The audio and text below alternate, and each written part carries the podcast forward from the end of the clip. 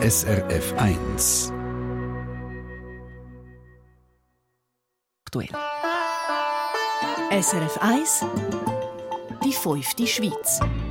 Schweizerinnen und Schweizer erzählen aus ihrem Leben im Ausland. Anna Marti ist 37, kommt aus Sursee im Kanton Luzern. Aufgewachsen ist sie in Berlin und die Jungfrau hat eine steile Karriere gemacht. Sie hat nämlich für die UNO geschafft und aktuell ist sie für die Friedrich Naumann Stiftung tätig. Das ist eine politische Stiftung aus Berlin, die sich für die Demokratie stark macht. Und man kann sagen, seit 2021 sitzt jetzt Anna Marti zwischen der Fronten China und Taiwan, quasi zwischen Stuhl und Bank. Sie lebt zusammen mit ihrem deutschen Mann in der Millionenmetropole Taipei. Und jetzt ist sie mit uns verbunden. Anna Marti, guten Tag. Ja, guten Tag oder guten Abend bei mir. genau, Sie sind sechs Stunden voraus. Und eigentlich haben Sie ja das Büro in Hongkong, China gehabt, aber das haben Sie kurzerhand mhm. müssen räumen. Was ist passiert? Ja, wir haben dieses Büro in Hongkong gehabt und sind eigentlich dort auch sehr zufrieden gewesen und wären gerne länger geblieben, aber im Jahr 2020 ist das Nationale Sicherheitsgesetz äh, verabschiedet worden. Und das sagt, dass Leute, die für ausländische politische, äh, für ausländische politische Akteure arbeiten und von denen Geld annehmen, und das trifft auf unsere Kolleginnen und Kollegen dort vor Ort zu, wir zahlen sie natürlich, dass die als ausländische Agenten angesehen werden und das hat relativ hohe Strafen, also bis zu ähm, lebenslang in einem chinesischen Gefängnis China, also Volksrepublik.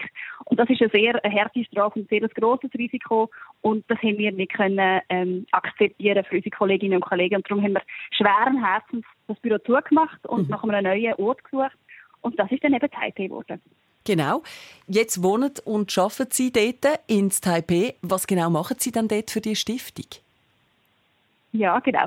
Also Friedrich Naumann Stiftung heißt Friedrich Naumann Stiftung für die Freiheit. Das heißt für die Freiheit, wie wir uns äh, liberale Werte verpflichtet fühlen und auch ähm, Themen bearbeitet, die mit dem zusammenhängen. Also zum Beispiel ähm, Meinungsfreiheit ist ein wichtiges Thema, wo wir dazu schaffen.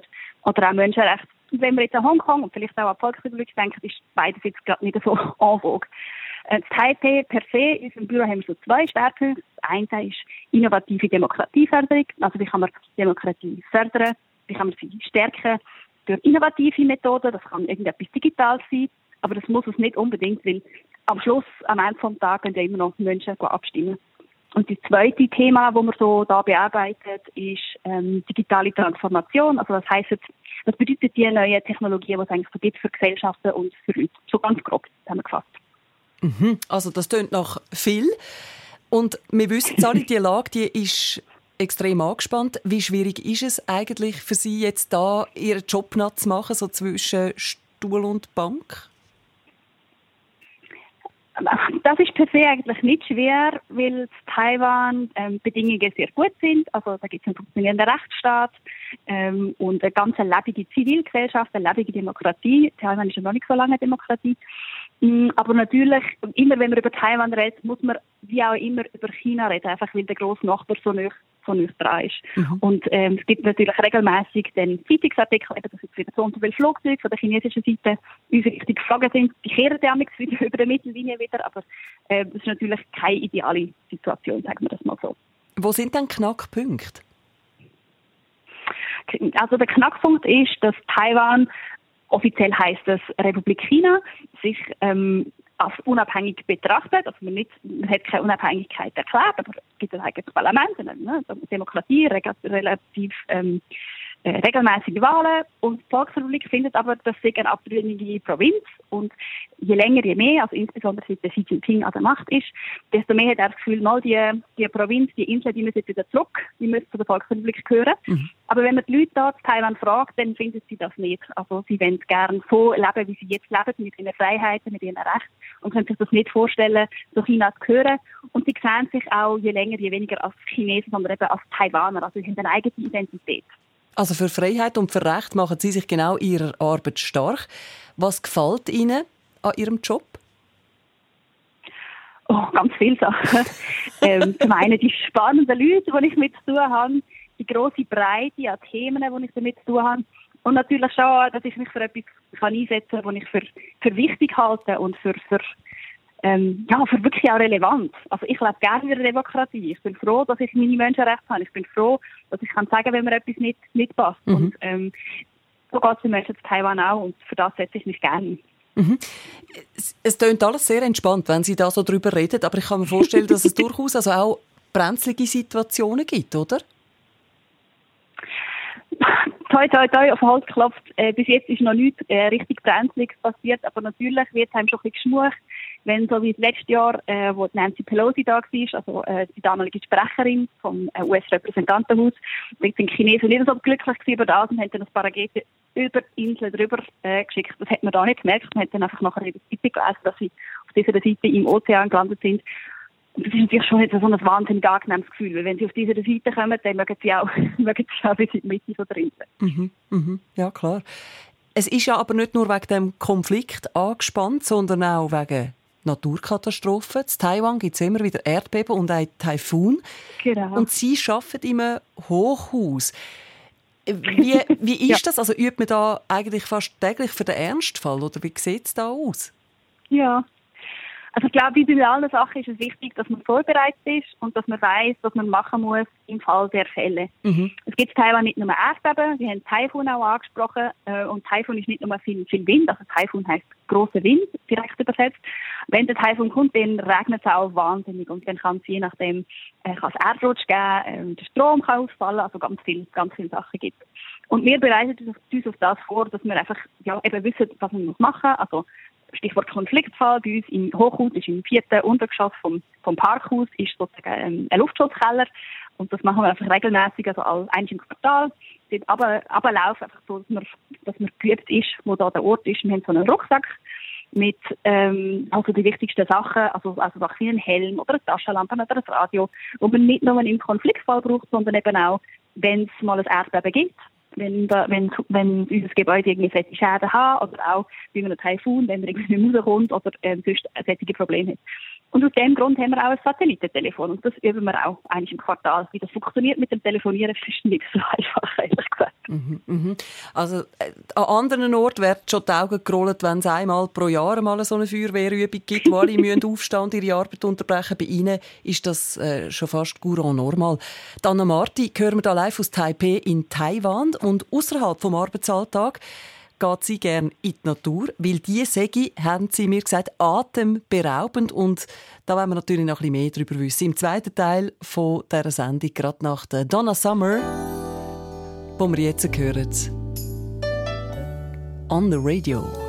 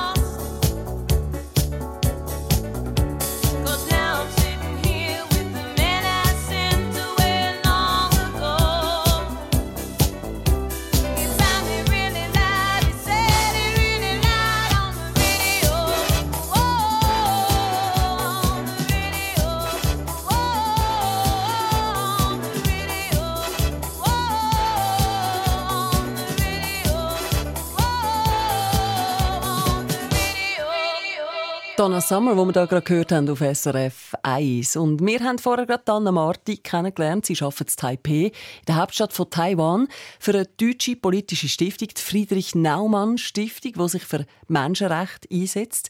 Haben wir vorher gerade gehört. Aber auch dort Gibt es irgendwann einmal, man kann es kaum glauben, aber es ist so, Frau Marti, auch Sie haben mal Feierabend. Und darum würde ich gerne von Ihnen wissen, äh, Sie haben ja gesagt, die Natur rund um die Millionenmetropole sei also wirklich atemberaubend, mit viel, viel Grün, vielen Bergen, mit Namen wie Affenberg oder Elefantenberg. Erzählen Sie mal, wie sieht es dort aus? Ja, ich bin gerade in meiner Stube und ich schaue tatsächlich auf den Elefantenberg. Der heisst Elefantenberg, weil man so, einen Ausläufer hat, der so ein ausgeht wie ein, ein Rüssel. Und es ist einfach grün. Also man sieht nie irgendwie den Boden, weil es einfach so eine dichte, tropische Bewaldung hat. Dunkelgrün mit ein bisschen hellgrün. Wenn man durchläuft, dann hängen einem überall so wie Lianen ins Gesicht und hat riesige Farben, wo man sonst von, von daheim vielleicht als Topf pflanzen könnte. Die sind dann da zwei Meter groß. Also das ist sehr, sehr grün und auch ein sehr schöner Ausgleich von einer Stadt, die ja doch sehr dicht ist und, und voll und, und groß. Mhm, definitiv. Und geht man dann da auch wandern, wie in der Schweiz? Oder was ist besonders, wenn man da in Taipei wohnt?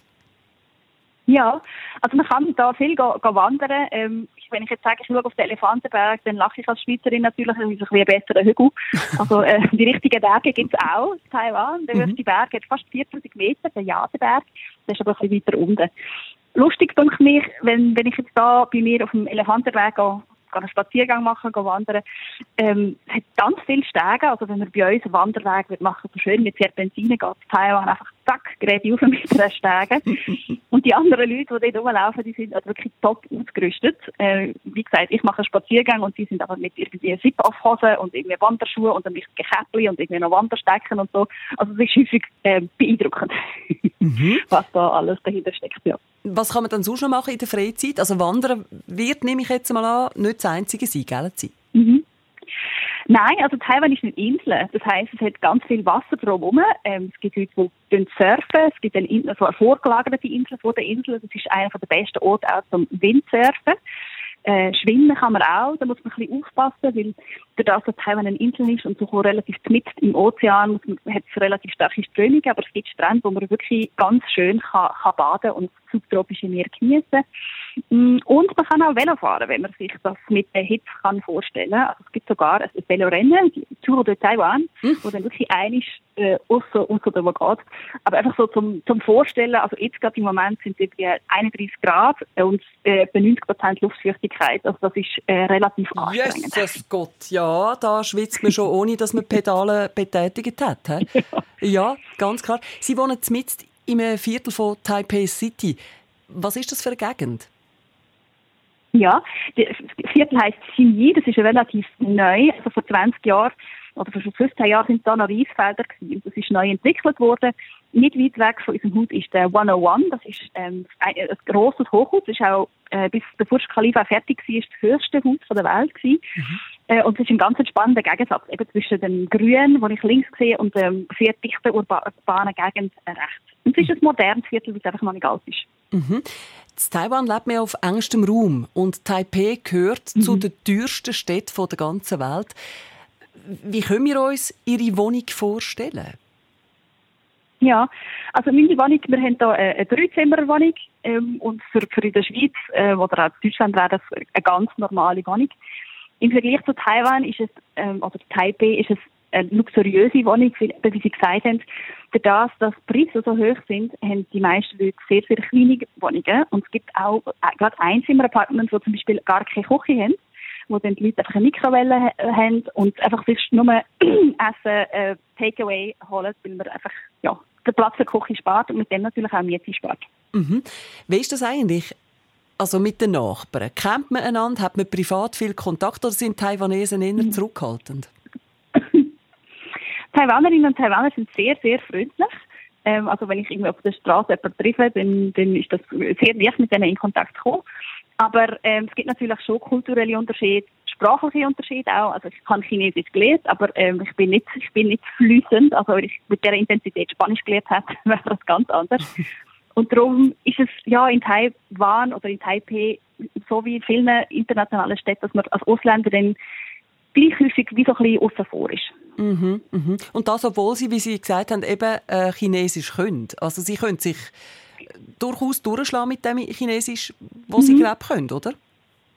Ja, ich kann mich durchschlagen. Ich glaube, ein, ein Grund ist auch einfach ähm, unterschiedliche Lebensrealitäten. Also ähm, zum Beispiel Leute in meinem Alter wohnen häufig noch daheim, wenn sie nicht verheiratet sind.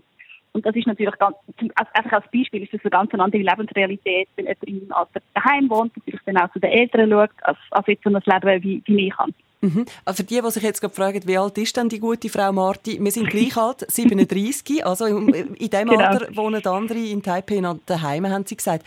Und äh, Sie sind ja jetzt unserer Zeit voraus. Bei Ihnen ist es Abend am, äh, weiß nicht, halb sieben, irgend so etwas?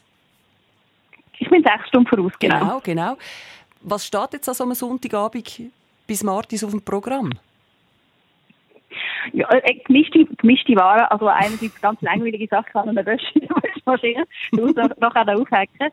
Ähm, aber ich mache sicher nachher noch einen Spaziergang. Es hat heute viel geregnet. Ähm, ich hoffe darauf, nachher eine Runde mit, mit trockenen Füßen zu machen.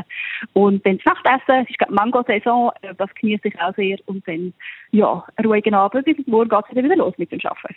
Danke vielmals. Anna Marti, haben Sie uns ein bisschen aus Ihrem Alltag erzählt und Ihnen ganz einen schönen Abend und einen guten mit den Mangos. ja, merci vielmals.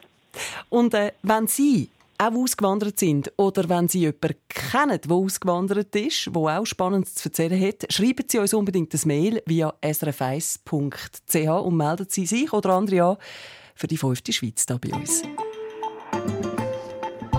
SRF 1 Die fünfte Schweiz